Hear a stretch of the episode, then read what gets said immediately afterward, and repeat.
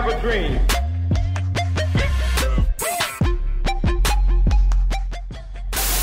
one small step for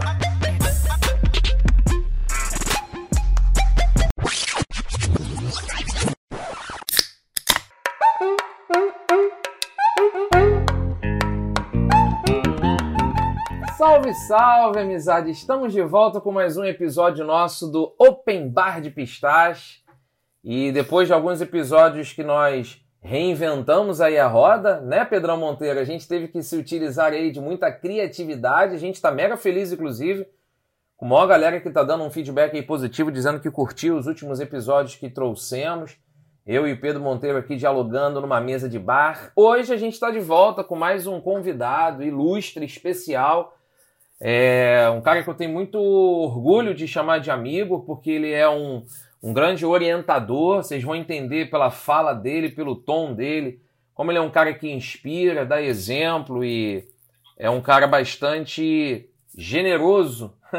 Vou usar essa palavra aí para falar desse nosso convidado de hoje. Mas segura as pontas aí. Você que já viu a descrição já sabe muito bem quem é, mas primeiro deixa eu cumprimentar o Pedrão Monteiro que está aí na área para depois a gente trazer o nosso convidado aí para mesa. Fala aí, Pedrão Monteiro. Fala, Valade, desce mais uma. Tô mega feliz com o episódio de hoje, que a gente tem o maior bom vivan desse Rio de Janeiro aqui com a gente, e eu acho que vai ser um bate-papo muito legal.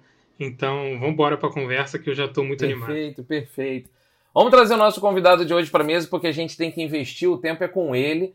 Eu quero que todo mundo que esteja acompanhando esse podcast repare bastante na forma, no jeito dele conduzir a conversa. Tenho certeza que esse episódio vai ficar marcado porque é um cara de muita alegria, de muito entusiasmo e de muito estímulo para que a gente faça novas coisas e reflita sobre novas coisas. Então vamos chamar para a área o pai do Bento, da Maria, carioca. Ele é fundador da Rádio Ibiza, Pera Filmes, ele é autor de três livros sensacionais. Dos três, eu já posso dizer que eu li dois. O terceiro está a caminho, então eu ainda não li, mas eu vou ler em breve, assim, que o Pedrão Salomão falar um pouco mais sobre ele. Então, Pedrinho, não Pedrão, Pedrinho Salomão, como ele é carinhosamente chamado por todo o Rio de Janeiro e Brasilzão. Pedrinho Salomão, muito obrigado pela tua presença por aqui no Open Bar de Pistache. Seja bem-vindo. Ô, meu querido irmão, obrigado pelo convite. Que delícia fazer parte de um, de um podcast com você. Pedrão Xará também, muito obrigado por me convidarem aqui.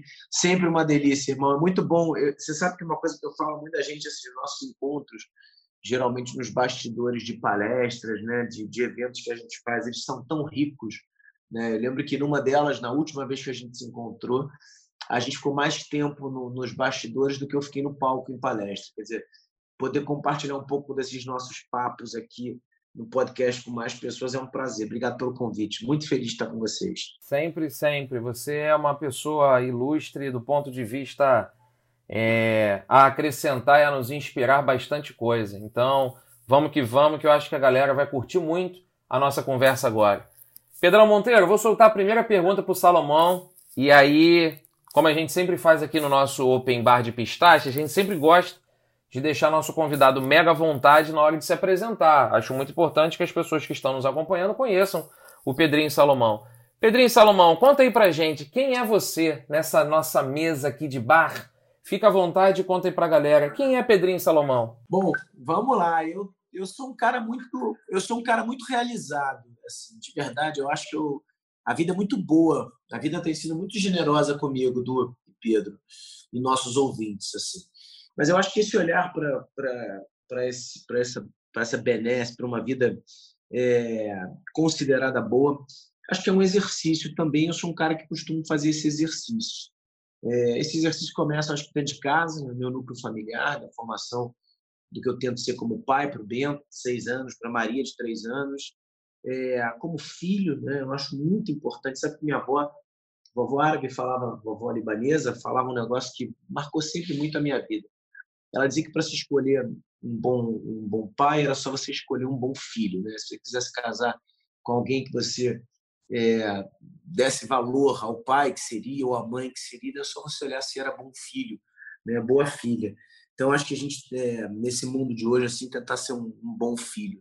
Acredito muito também que talvez a gente não consiga deixar um mundo melhor para os nossos filhos, mas a gente pode deixar filhos melhores para esse mundo, que já seria uma grande contribuição.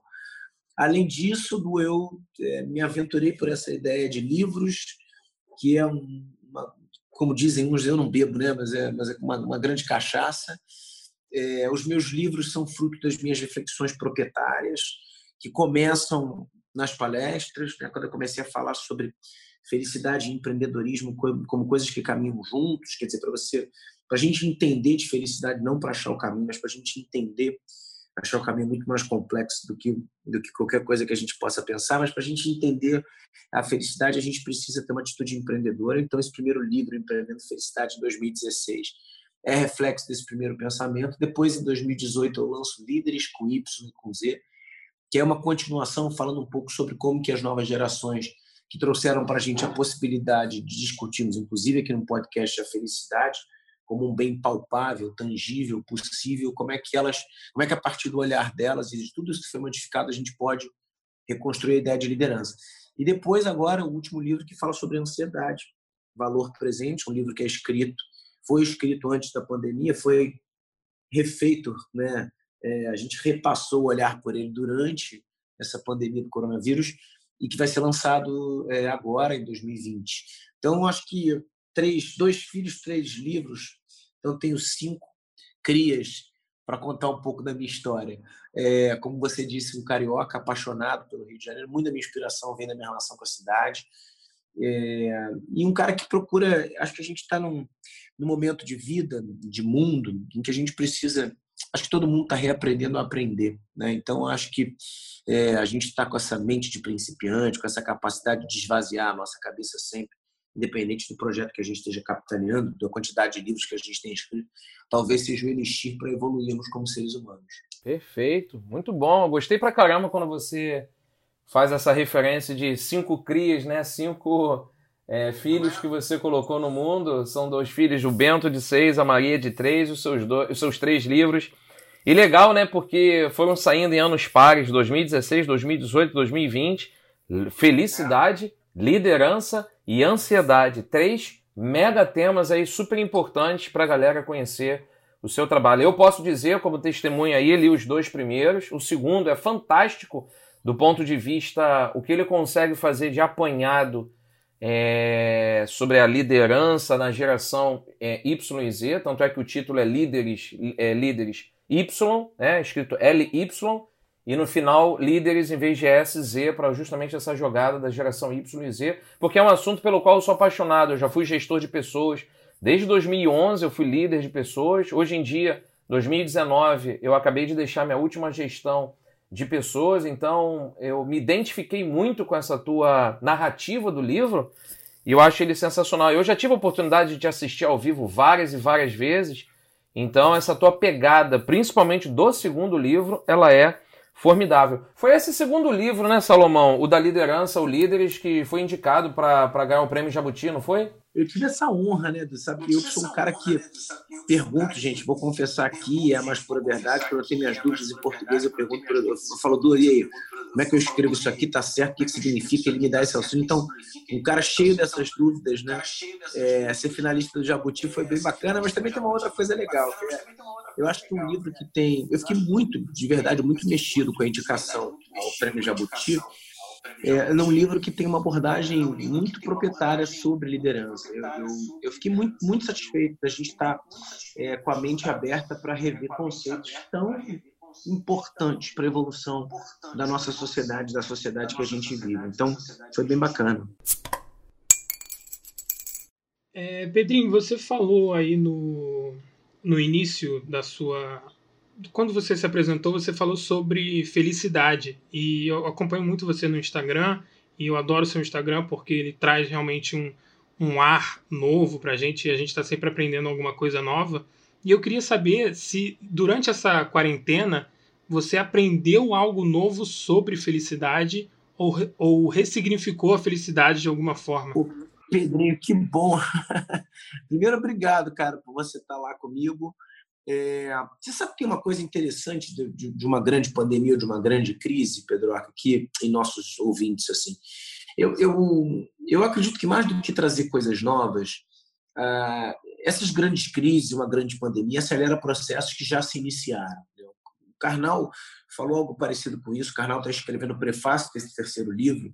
Eu tenho o prazer de trocar algumas informações, muitas coisas com ele.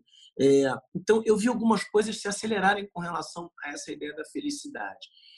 É, uma, uma coisa que me marca muito, Pedrinho, se eu pudesse pincelar ou jogar uma lupa sobre, sobre a tua pergunta, o que, que eu responderia mais, mais especificamente sobre isso, é o seguinte: a gente, nós todos, né, a gente ficou muito aprisionado, somos ainda aprisionados, mas viemos historicamente muito aprisionados pelas narrativas narrativas pelas quais a gente tomou como verdade absoluta.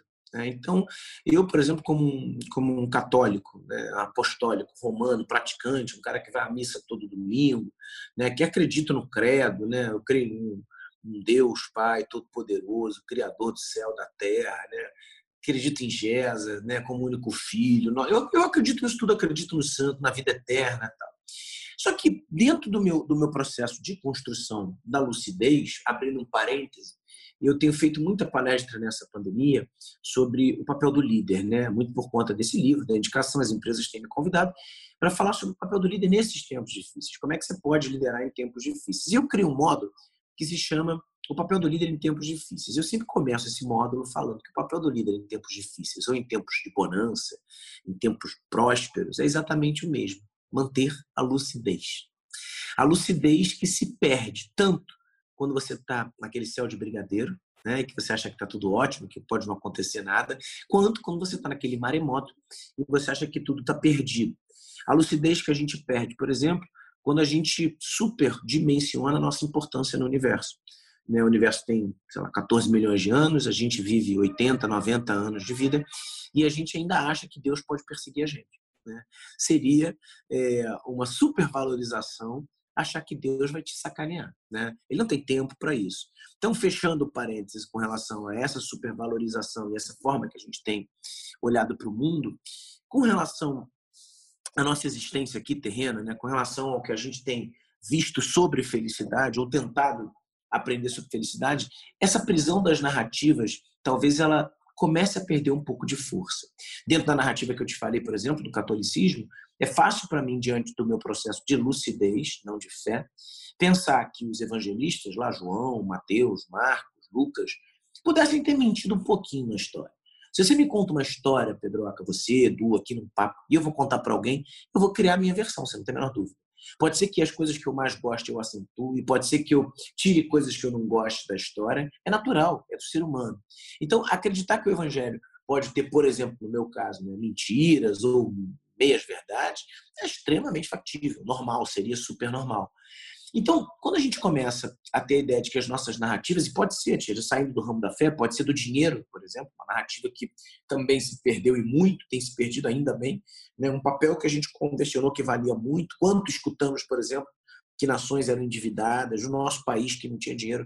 Quando a gente precisou, a gente arrumou dinheiro rapidinho para pagar a ajuda de quem precisava, para tirar o país da crise. Então, é, deixar essas narrativas que aprisionam a gente nesse mundo terreno material, talvez seja um grande legado, uma grande transformação percebida a olho nu por um cara que gosta de olhar para o comportamento como eu.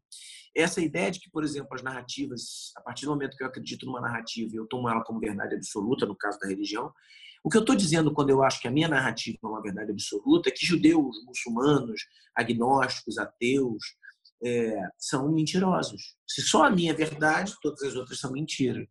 E isso leva, tem levado a gente a essa polarização desnecessária. Você sabe, é, eu estava vendo, eu estava lendo outro dia sobre a Segunda Guerra Mundial, uma coisa que me desperta muito interesse. E sabe por que, que me desperta interesse? Porque eu, eu fico tentando imaginar como é que o ser humano, depois de uma primeira guerra tão desastrosa em termos humanitários, né? É aquelas coisas, o filme 1917 mostra muito isso, né? Como é que as pessoas, como é que você ficava nas trincheiras, por exemplo, 80 centímetros, né?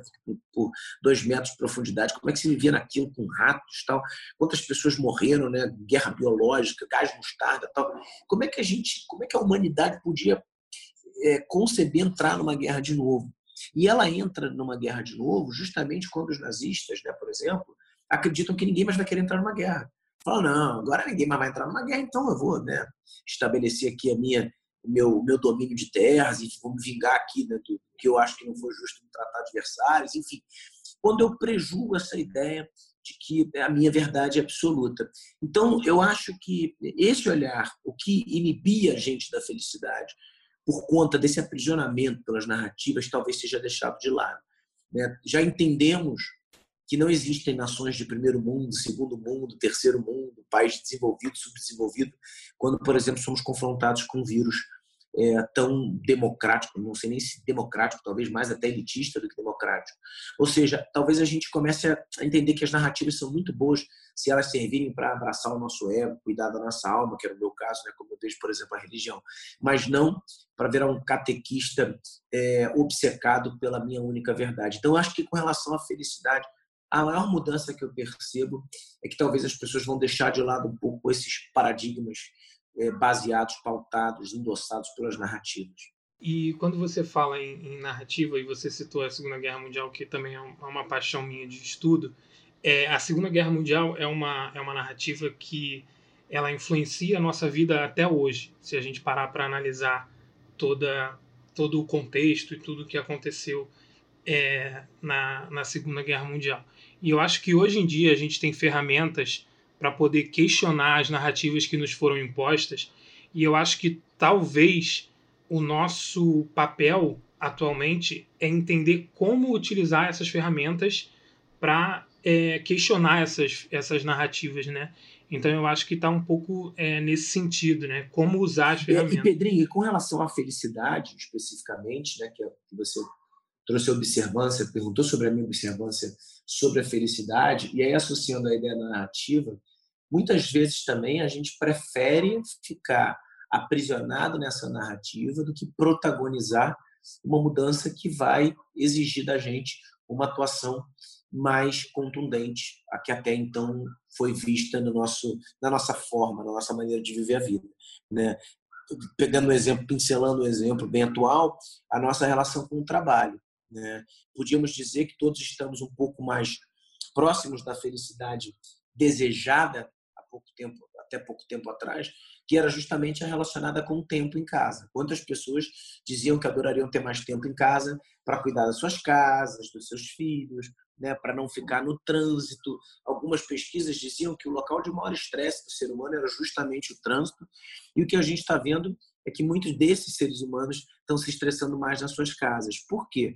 Porque eles não têm como fugir das suas responsabilidades de serem pais, esposos ou solitários numa casa, serem os donos daquela própria casa, né? serem os maiores responsáveis, os maiores interessados pela organização daquele espaço.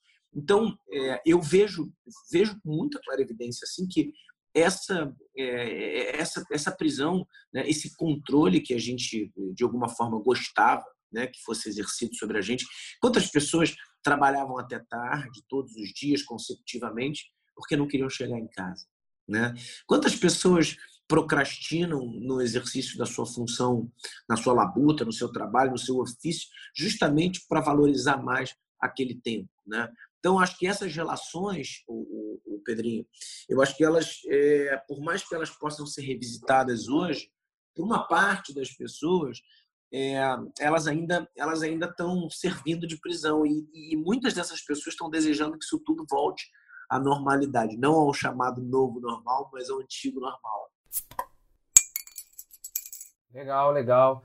Ô Salomão, eu confesso que quando o Pedrão Monteiro fez a pergunta sobre o que você teria aprendido, eu também te acompanho direto e vejo muitos seus stories no Instagram e tenho visto quanto você está valorizando, o que é muito bonito porque nós somos cariocas aqui no Rio de Janeiro particularmente outono e inverno, ficam, o céu fica muito bonito. Eu vejo você amanhecendo, fazendo corrida, caminhada pela praia, e eu sei que você mora na zona sul do Rio, então eu vejo você mostrando sempre a praia, o sol nascendo, agradecendo a Deus, a natureza e tal. Eu achava que na hora você ia até falar que uma das redescobertas teria sido isso, porque eu também acho isso muito importante. Eu sou cercado de pessoas que é óbvio, a gente está no meio de uma crise mundial, a gente tem vários motivos para é, se queixar, mas eu gosto muito de distinguir né, duas palavras que são mal compreendidas: a reclamar e agradecer. É, são várias pessoas que têm falado muito sobre isso, mas o Murilo Gun, que é um cara que eu sigo também na internet, várias vezes aqui nesse podcast eu falo dele. Murilo Gun é um grande parceiro, um cara, gente finíssima. Em breve eu vou convidá-lo para estar aqui. O Murilo fala muito sobre a etimologia do reclamar. Clamar é invocar, né? É pedir. Aí você está lá clamando várias vezes sobre isso. Da mesma forma, agradecer. É a graça descer. Eu acho que quem ouvi falando do agradecer foi muito o Cortella, inclusive, que fala da etimologia desse verbo. Então eu queria até que você também falasse um pouquinho sobre isso. Como é que tem sido essa sua experiência do, do acordar, de estar mais em contato com a natureza? É, se você já fazia isso, eu posso estar enganado. Se você passou a fazer, se você voltou a fazer agora, fala um pouquinho dessa sua experiência, por favor. Olha, Du, eu, é, você sabe que eu sempre fiz isso, mas é interessante você trazer essa pergunta. Sabe por quê? Eu sou um cara do dia. Eu sempre acordei muito cedo e sempre é, e sempre trouxe, inclusive nas mídias sociais, essa essa benesse de acordar cedo de estar conectado com o dia. Eu gosto do nascer do sol. É para mim o espetáculo mais mais propício para qualquer para qualquer significado ou ressignificado de, de construção de um processo mais fértil, né?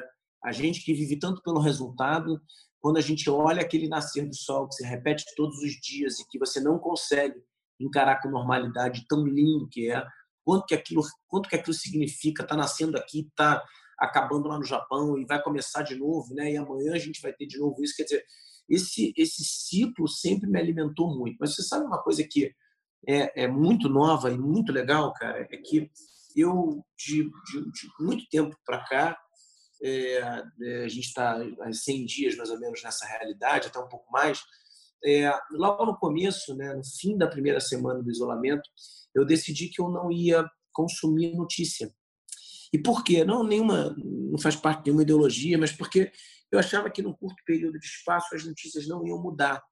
E como numa grande crise, né, é, na primeira pandemia do WhatsApp, isso é muito potencializado, a gente não ia ter boas notícias. E eu resolvi é, entender a força do hábito, já falava muito do hábito, inclusive, nas minhas falas sobre o hábito de agradecer, né? É, eu comecei a, a, a, trazer essa ideia de, associado ao meu, ao meu esporte de manhã, minha corrida, é, a leitura. E olha que coisa engraçada, eu, eu durante esses 100 dias, eu já li, vou agora para terminei, eu vou pro, estou começando o oitavo livro, né? O que para mim é muita coisa, né? muita coisa assim é, é, nesse curto espaço de tempo. Eu li livros incríveis e na parte da manhã cedo. Então eu estou indo correr quando o sol nasce, chego em casa às sete e até oito e meia, que é a hora que a galera acorda, eu já fiz o café da manhã e já estou uma hora e meia de leitura. E como tem sido espetacular, não consigo mais ficar livre disso, né? Quer dizer, já, já acordo sozinho pensando no livro, tal. Então essa conexão do, esporte com a leitura tem sido, cara, mágica, assim, transformadora, realmente transformadora. E nunca imaginei que eu conseguiria. Muito bom, eu tenho, até para compartilhar aqui com a galera que não segue, essa prática. Eu às vezes mudo. Eu gosto muito de mudanças de hábitos de um a dois meses, eu fico alternando. Eu já tive muito uma prática, que eu até voltei agora Nessa última semana, inclusive, voltei a fazer isso, que é acordar. Isso é um estilo meu, é uma coisa que funciona comigo e eu gosto. Eu acordo, primeira coisa que eu faço é uma prece, uma meditação e agradeço o dia, tudo em jejum ainda. E aí eu costumo pegar páginas de livro em jejum para ler, sentado no sofá da minha sala. E aí eu leio de 8 a 10, 12 páginas por dia, entre 8 e 12. E aí eu paro ali as 12 páginas e aí eu vou tomar meu café. Tomo um café com calma, tomo meu banho. É espetacular, cara. É um, é um hábito que eu indico para todo mundo.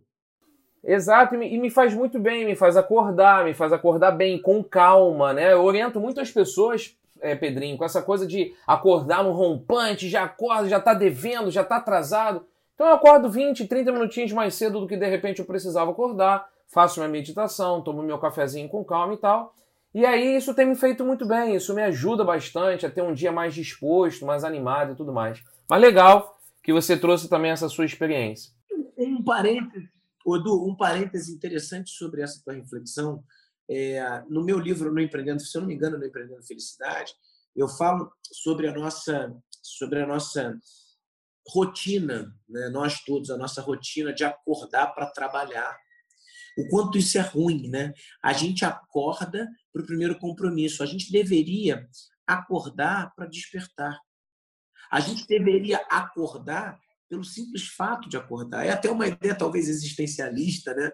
É, talvez seria ótimo discutir isso com Sartre, né? No, na, na, Paris do século passado, mas é um pouco isso, né? Eu acordo para acordar. Eu não estou pensando no meu primeiro compromisso mais robusto que vai me trazer fadiga, não.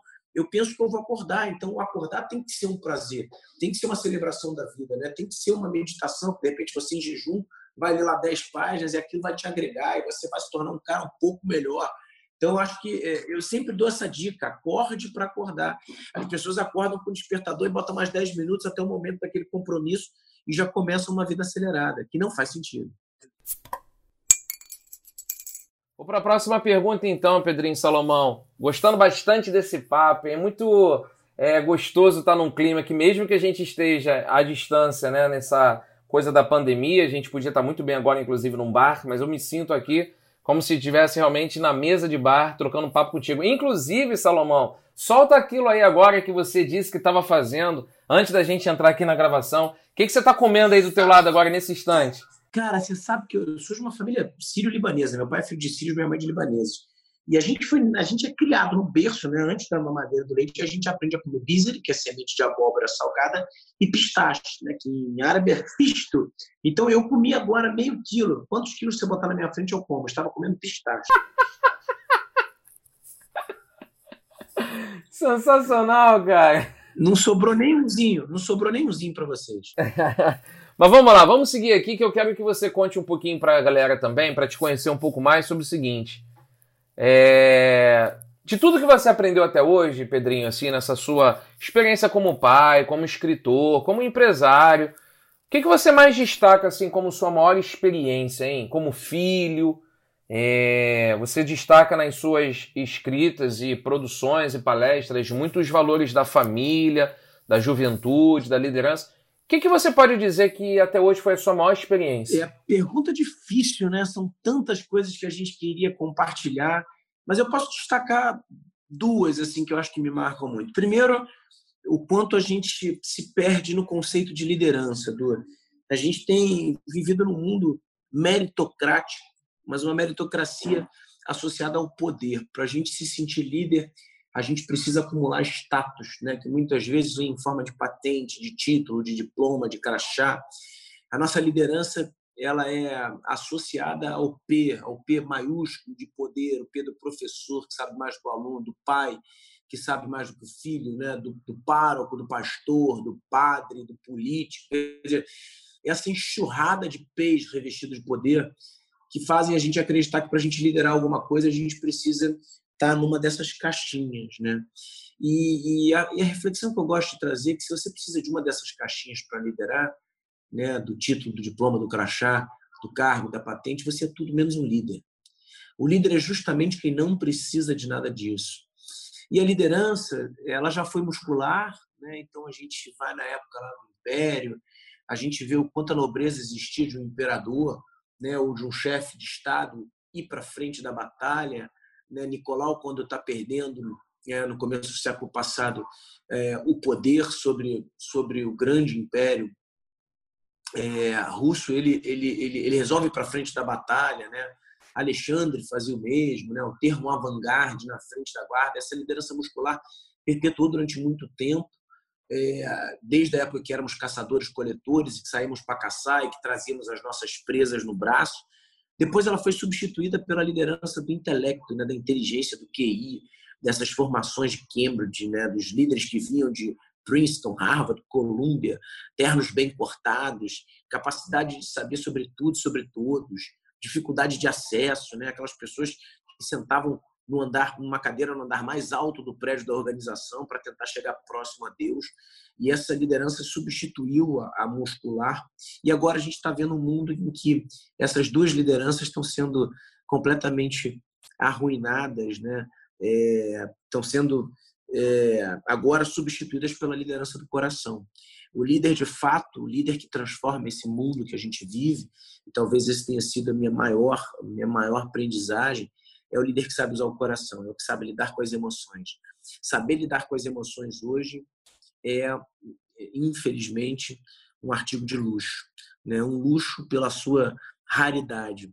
A gente tem sido acometido pela, pelo que eu tenho chamado de obesidade intelectual. A gente tem se enchido de informação, sem nenhum tipo de dieta, sem nenhum tipo de, de, de cuidado. E a gente tem lotado as nossas cabeças de informação e não tem sobrado nenhum tipo de tempo, nem de espaço para a gente adquirir sabedoria. Né? É, e, e, diante dessa obesidade intelectual, a gente tem criado anorexia emocional.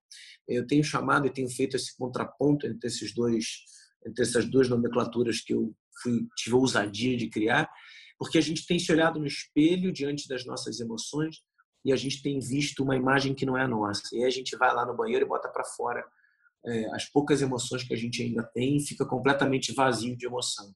Então, é, rever um pouco essa liderança pelo amor e não mais pela hierarquia, talvez seja um grande legado que eu gostaria, que eu tenho tentado deixar diante das minhas, das minhas reflexões.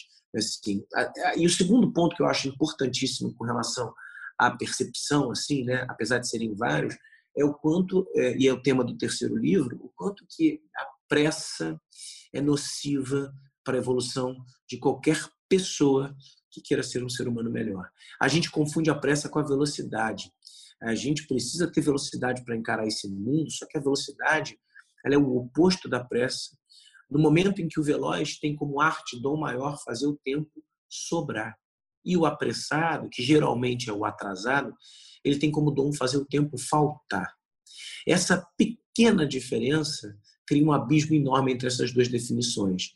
O veloz ele é cada vez mais caridoso, porque ele doa o bem mais precioso que existe na humanidade, que é o tempo. Ele chega antes, ele espera as coisas acontecerem. O apressado, ao contrário, se torna um egoísta, porque ele não doa esse tal bem mais precioso que é o tempo. Ele chega quando as coisas já começaram, ele vive sempre preocupado com o que ele vai entregar e não com o processo que é construído. Ele escolhe atalho, ele abre o aplicativo para escolher o melhor caminho, que deixa de ser o melhor quando várias outras pessoas abrem juntos esse mesmo aplicativo. O, o, o, Veloz, ao contrário, escolhe sempre o mesmo caminho. Talvez ele mude um pouco o trajeto, mas o caminho é mesmo, porque é o que ele conhece, é o que ele enxerga a beleza. O veloz consegue tempo para sorrir durante o processo. O apressado não. Pensa naquele amigo atrasado. Ele vive mal-humorado, ele culpa o mundo, ele culpa o relógio, ele culpa o tempo de Deus. Né? Então, existe uma diferença enorme e a gente precisa muito da velocidade para assumir todas as transformações desse mundo, mas a gente não pode ter pressa. E muitas vezes, quando a gente pensa em lidar com a pressa, a gente busca calmaria. As pessoas que acham que precisam fugir da pressa, quantas pessoas que eu vejo que falam, Ai, eu não tenho tempo para nada, então eu vou fazer um retiro, um detox digital, eu vou fazer, né, eu vou abrir mão, vou fazer um, eu vou, vou agora me dedicar à meditação, como se o oposto, como se a cura da pressa fosse a calmaria.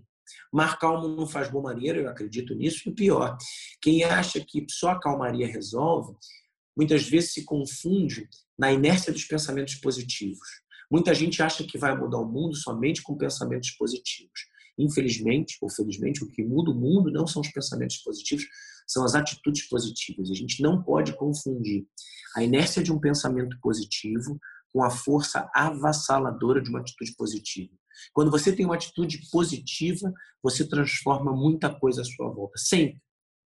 Agora, quando você tem pensamentos positivos, quando você publica os emojis da mãozinha junto, da mãozinha espalmada, e você acha que aí você já está participando de uma grande corrente do bem, o máximo que você pode fazer é despertar um gatilho para a transformação. Mas a transformação em si vem das atitudes positivas. Então, ficaria com essas duas reflexões macro como talvez os maiores aprendizados. É, a gente tem que colocar objetivamente a pressa de lado e substituí-la pela velocidade, entender que a liderança é um exercício hoje, deve ser um exercício não de poder, mas de, de coração, de uso das emoções. Que aula, que aula, que aula! Adorei essa distinção do veloz e do apressado. Eu já tinha ouvido você falar isso num evento que a gente participou há pouco tempo, você fala bastante dessa distinção do veloz e do apressado, e essa distinção é perfeita. Inclusive, o Pedrão Monteiro pode confirmar, a gente tem um episódio aqui no nosso Open Bar que é essa, esse conceito de que ser produtivo não é você estar extremamente ocupado e o tempo todo só está focado fora da família, fora dos amigos, fora do encontro com a natureza, com você mesmo, com você mesma. Eu gosto muito de distinguir esses conceitos que hoje muita gente prega, defende sobre a produtividade. Tá, tá, faltando cada vez mais tempo para gente, porque nosso tempo está sempre doado em prol do outro, do trabalho, mas nunca um tempo solidário, um tempo para uma conversa, um tempo para uma curtição, um tempo de apreciação. A gente não aprecia mais as coisas leves e boas da vida, porque está sempre, como você trouxe, apressado, né? atrasado, faltando tempo para as coisas rotineiras. Vou até aproveitar esse contexto aqui, Salomão, indicar um livraço que eu li do Luciano Braga. É um livro que eu li no formato digital, Kindle, mas ele também tem no livro físico. O título dele é um título simples: O Poder do Tempo Livre. O Poder do Tempo Livre. Então eu penso que está faltando demais isso na gente. Ter tempo livre. Qual o teu tempo livre, né? É, adorei essa tua sacada, cara, do veloz e do apressado. Muito obrigado por você ter trazido essa reflexão para cá. Muito mesmo. Ô, meu irmão, prazer. Essa reflexão é de, é de, todos nós, né? Precisa ser feita diariamente. Cara, eu gostei muito, é, Pedrinho, que você trouxe essa questão. Você trouxe três palavras para mim que têm sido muito é, importantes durante essa quarentena, durante o, todo, toda a reflexão que eu tenho feito sobre é, o meu papel né, como pessoa criadora de conteúdo, é, que é a questão da transformação do tempo e da informação. E ao mesmo tempo você trouxe a questão da positividade, né, de que forma que você coloca isso, se você é, tem uma ação positiva ou se você somente replica a positividade. Mas aí eu queria já trazer para o outro lado, que é o lado da negatividade, porque para mim é, é isso que move. A negatividade é o que, é, querendo ou não, move a gente. O que a gente tem medo é o que é, nos move. Inclusive, a gente falou sobre isso no último episódio aqui do Open Bar de Pistache. E aí eu queria saber é, de você como é que você consegue contrapor essa questão de ter é, atitudes positivas com é, a negatividade que, querendo ou não, ela está presente no nosso dia a dia. Ótima pergunta, Pedro. Bom, eu, eu a, a, primeira coisa que eu tenho para compartilhar aqui é que se você tem um amigo pessimista, e todos nós temos, eu inclusive tenho alguns que eu gosto muito, né? Assim, muito, muito amigos meus, familiares pessimistas. Se você acha que você vai ajudar o seu amigo pessimista, falando que as coisas vão melhorar, quando ele te disser que o mundo está acabando, você está fazendo uma tremenda uma sacanagem com o teu amigo pessimista. Né? Se você quer ser legal com o seu amigo pessimista, diz que as coisas vão realmente piorar. Quando ele te trouxer um problema, você mostra que o problema é maior, porque você não ajuda o amigo pessimista, você não ajuda a pessoa que é pessimista dizendo que as coisas vão melhorar, porque a felicidade do pessimista é a infelicidade. Então você não tente modificar isso. Pelo amor de Deus, tem um livro do Karnal, é, que é O Coração das Coisas, e que ele fala muito né, da tragédia da comédia, e ele cita né, a tragédia a comédia grega, e ele fala um pouco sobre isso. Né? É assim, é, você deve chamar é, comédia para um almoço de domingo, mas com hora marcada para ir embora. Né? Porque também ninguém aguenta é, é, essas pessoas que acham que tudo está só maravilhoso o tempo inteiro.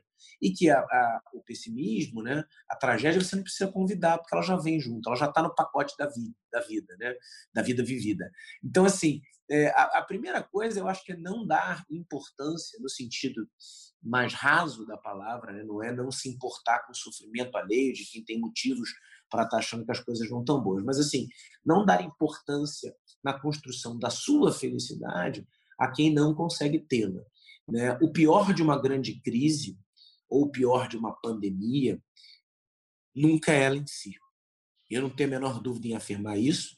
Para mim, e na minha humilde opinião, o pior de uma grande crise são aquelas pessoas que não aceitam que outras passem por momentos difíceis, complicados, complexos, com leveza, com fé, com resiliência, com bom humor.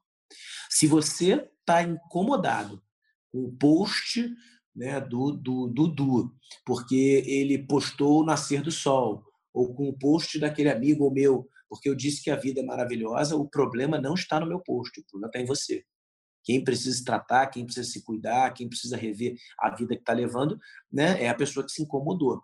Então, é, eu não. Outro, dia me perguntaram é, como é que eu como é que eu lido né, com as pessoas que é, que de repente não, não gostam né, do meu ponto de vista, né, falando sobre hater e tal.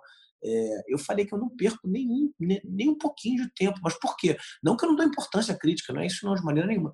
Mas é que tem tanta gente maravilhosa no mundo querendo te dar carinho, querendo ser escutada, que você não pode dar, né, dar ouvido a esse tipo de pessoa. Então, como é que você lida com isso? Primeiro, com atenção. Né? O mal, né? o, aí, vamos lá, para quem gosta de religião, para quem gosta de polarização, o diabo, o mal, né? O, o, as coisas ruins, elas sussurram no nosso ouvido e a gente dá um, um super, uma super atenção. E o bem, o bom, Deus, está pulando na nossa frente e a gente não consegue enxergar. Então, eu acho que a gente tem que jogar o canhão, o direcionamento para esse lado, entendeu? Para as coisas, para as coisas boas, independente da quantidade de pessoas negativas que estejam próximas a você ou do pessimismo que impera num momento como esse. É, eu gostei muito dessa questão que você falou da, da, da produtividade, né?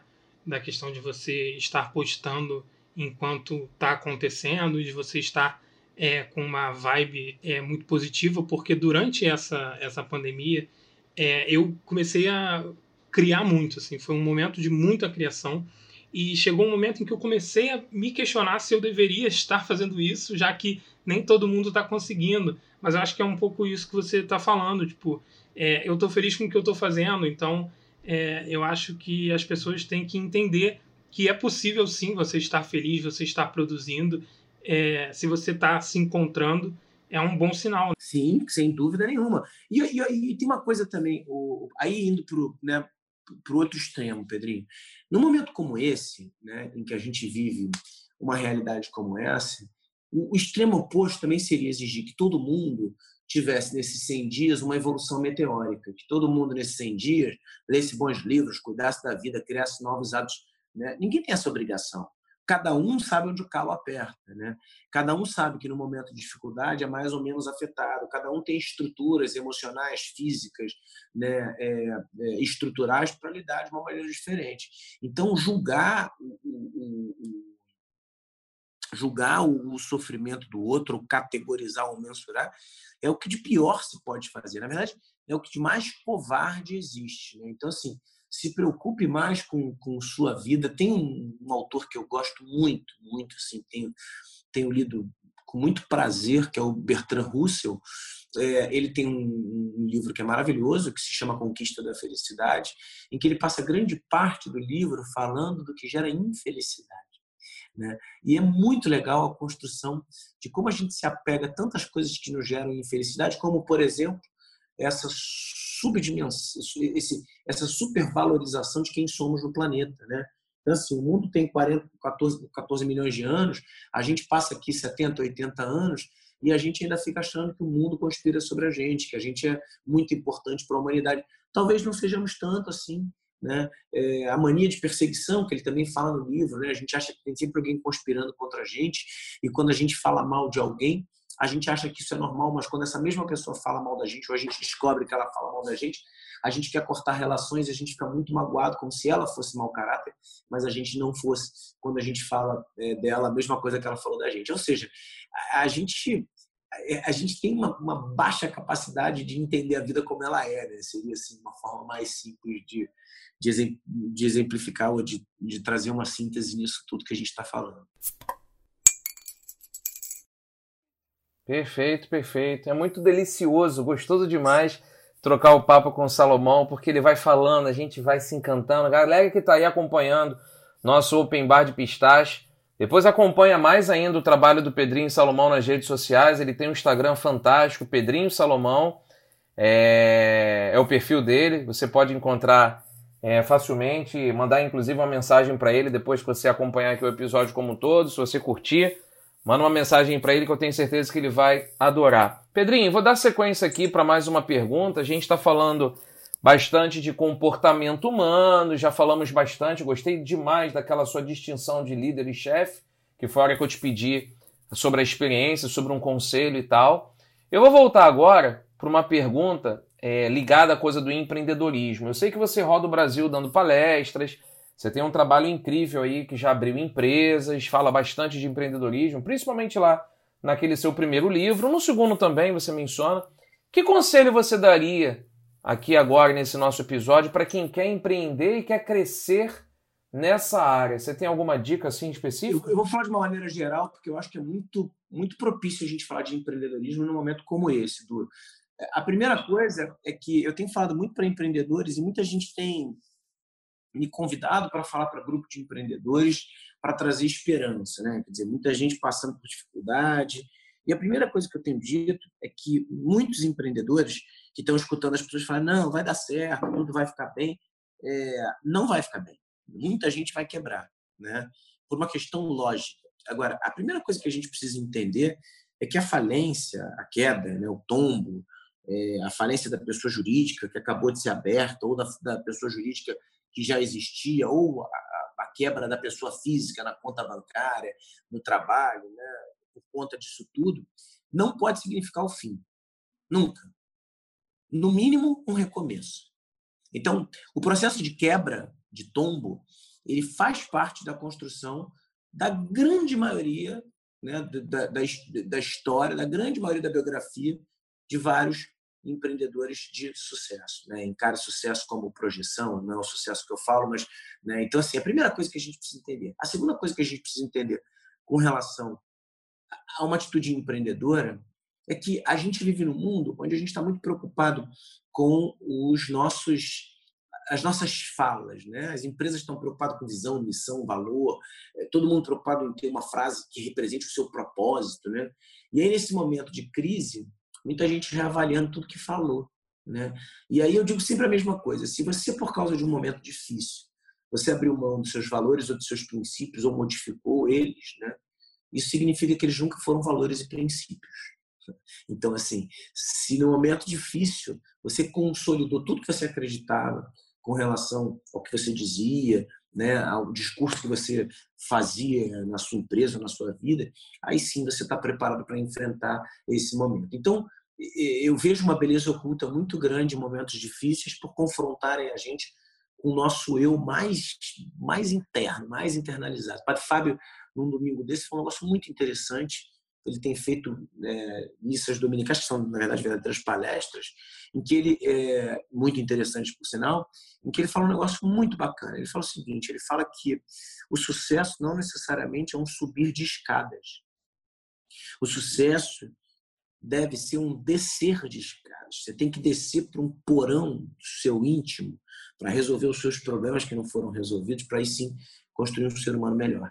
Então, eu acho que isso é muito importante quando a gente fala de empreendedorismo barra abraçar oportunidades, né? Assim. Gostei bastante dessa sua dessa sua referência, porque dessa sua colocação, melhor dizendo, porque é, hoje empreender, né, está muito associado também à coisa do risco, à coisa do perigo de perder, de não dar certo. E eu particularmente, eu sei que você também tem muita relação com os jovens.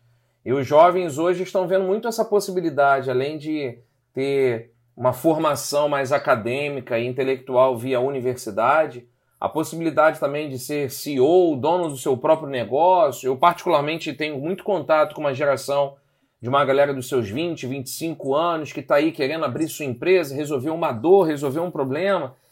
Mas eu enxergo também que o empreendedorismo traz muita responsabilidade, né? Assim, eu quero pegar a mesma pergunta que eu te fiz, se eu tivesse que dar uma dica assim para a galera que está empreendendo, é que parece que empreendedorismo é algo simples, fácil e rasteiro. Se abre uma empresa de um dia para o outro, se resolve um problema de um dia para o outro, quando não.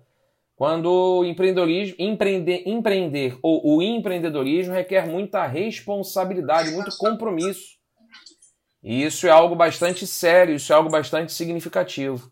Muito legal, muito legal. Pedro Monteiro, volta. Quer falar, Salomão?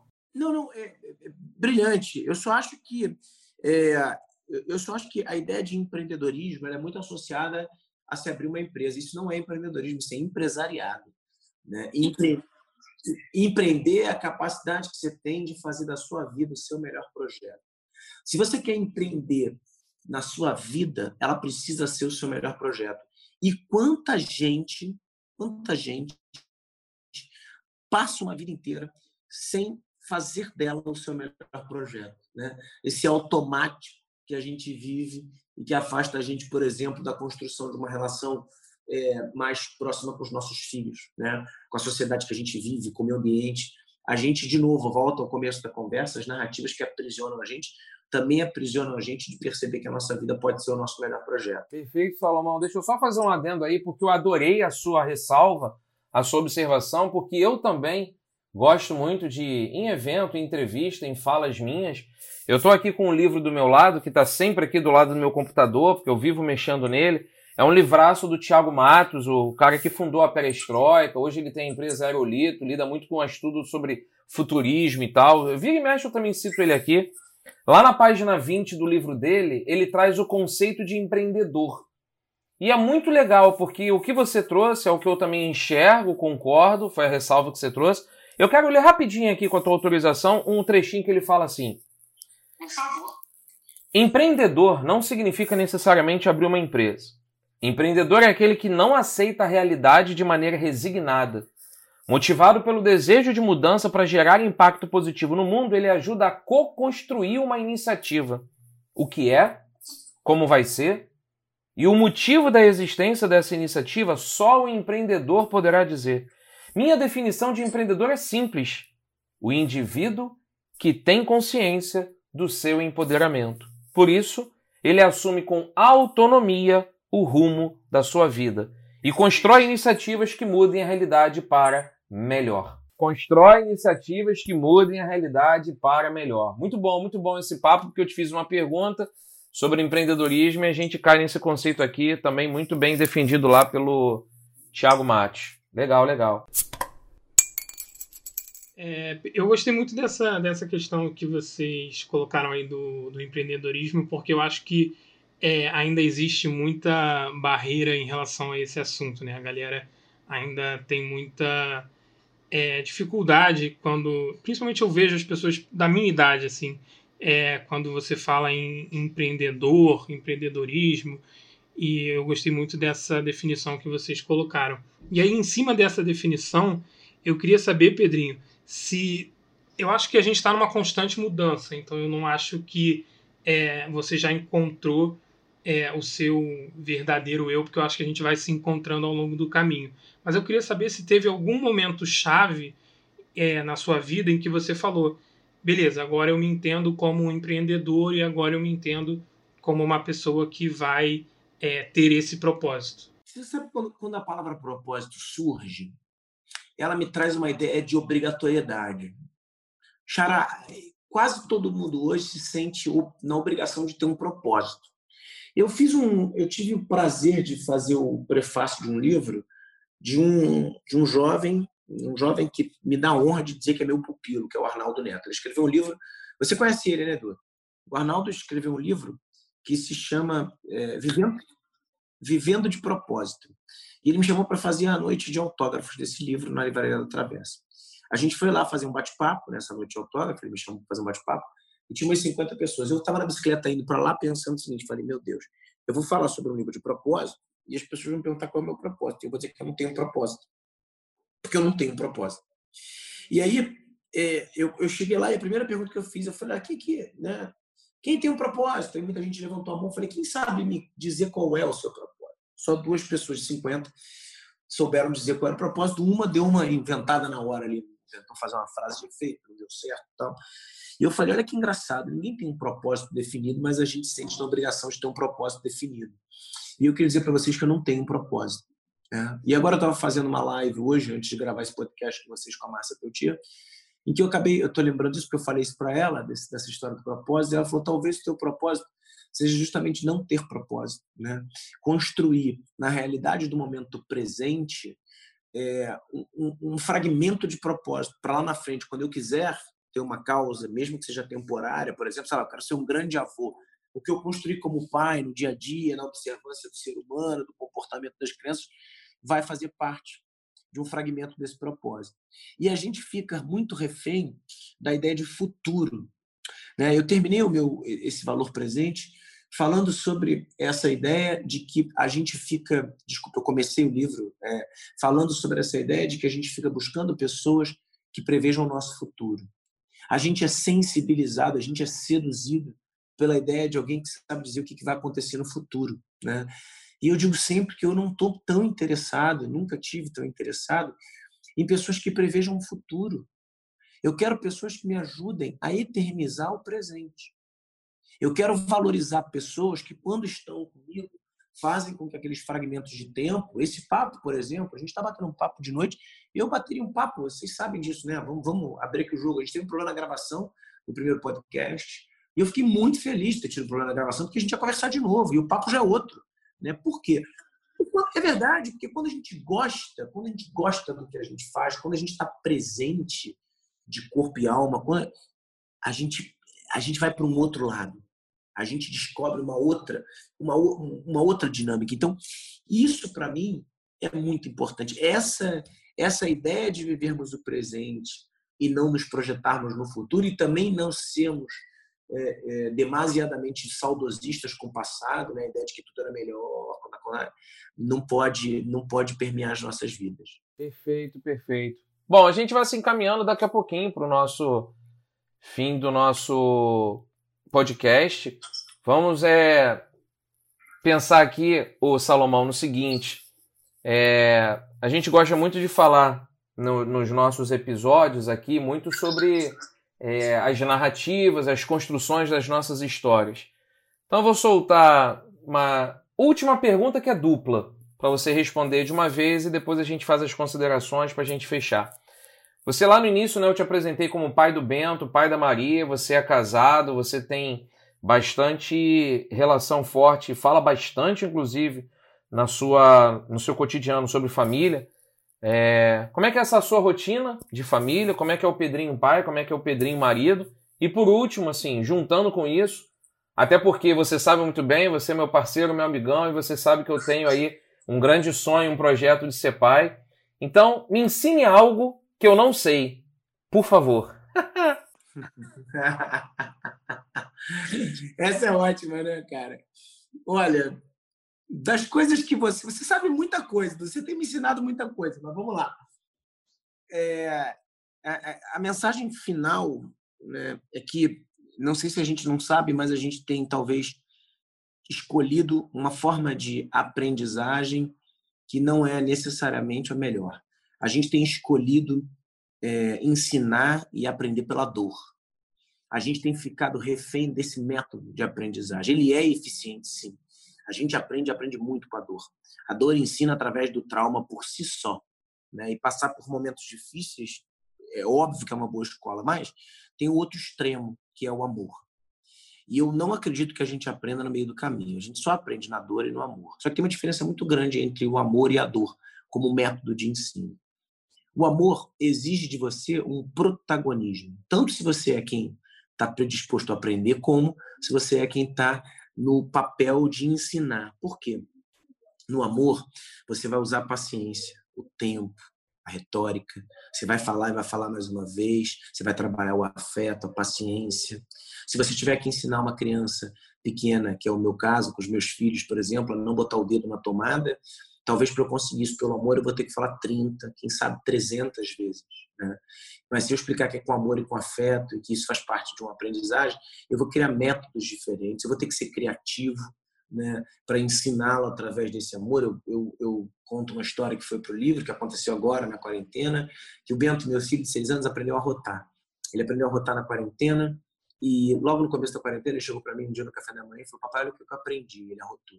E eu falei: O, Bento, pelo amor de Deus, meu amor, não faça isso, que isso não é legal.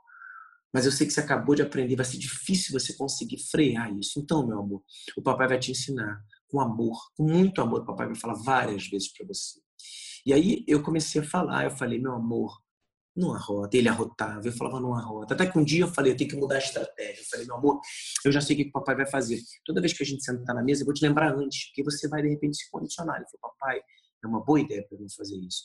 E eu fiquei uma semana avisando, filho, lembra que não pode arrotar. Até que depois de duas semanas de um intenso aprendizado entre eu e ele, né, os dois aprendendo com o outro, ele levanta um dia, vai no banheiro de luz apagada, eu não escuto barulho da privada, nem da tábua, nem da descarga. E quando ele sai do banheiro, no meio de uma refeição, ele sai do banheiro, eu falo, meu amor, você esqueceu de apertar a descarga. E olha, eu acho que você nem levantou a tábua. Ele falou, papai, mas eu não fui fazer xixi, eu fui arrotar. Eu dei um abraço nele, foi muito bonito essa cena, porque eu dei um abraço nele e falei, meu amor, que bom que você aprendeu. Ele falou, aprendi pelo amor, papai. Você não precisou me dar nenhuma bronca. Né? Então, quando a gente escolhe o amor para ensinar ou para aprender, a gente vira protagonista desse processo. Você é um cara de sala de aula, você sabe como é bom você pegar um aluno que tem dificuldade e não que tem facilidade e conseguir botar na cabeça dele através do seu método criativo, da sua empatia, do seu afeto, colocar na cabeça dele alguma coisa que ele julgava ser difícil, alguma coisa que muitas vezes ele jurava que não nasceu para. Né? Então, esse processo de construção através do amor, ele é belíssimo. E se a gente gosta da dor como uma justificativa da nossa carga geracional de moral e de ética, quando a gente fala, ah, mas se os nossos jovens tivessem sofrido o que a gente sofreu, teríamos jovens muito mais focados, muito mais éticos, muito mais morais. Parece que a gente está vivendo num mundo cheio de ética e de moral, como se a nossa geração tivesse dado certo. Vivemos num mundo justamente onde a ética se perde, onde não existe tanta moral assim. Ou seja, a nossa geração não deu certo. E talvez não tenha dado certo porque a gente teve uma predileção pela dor.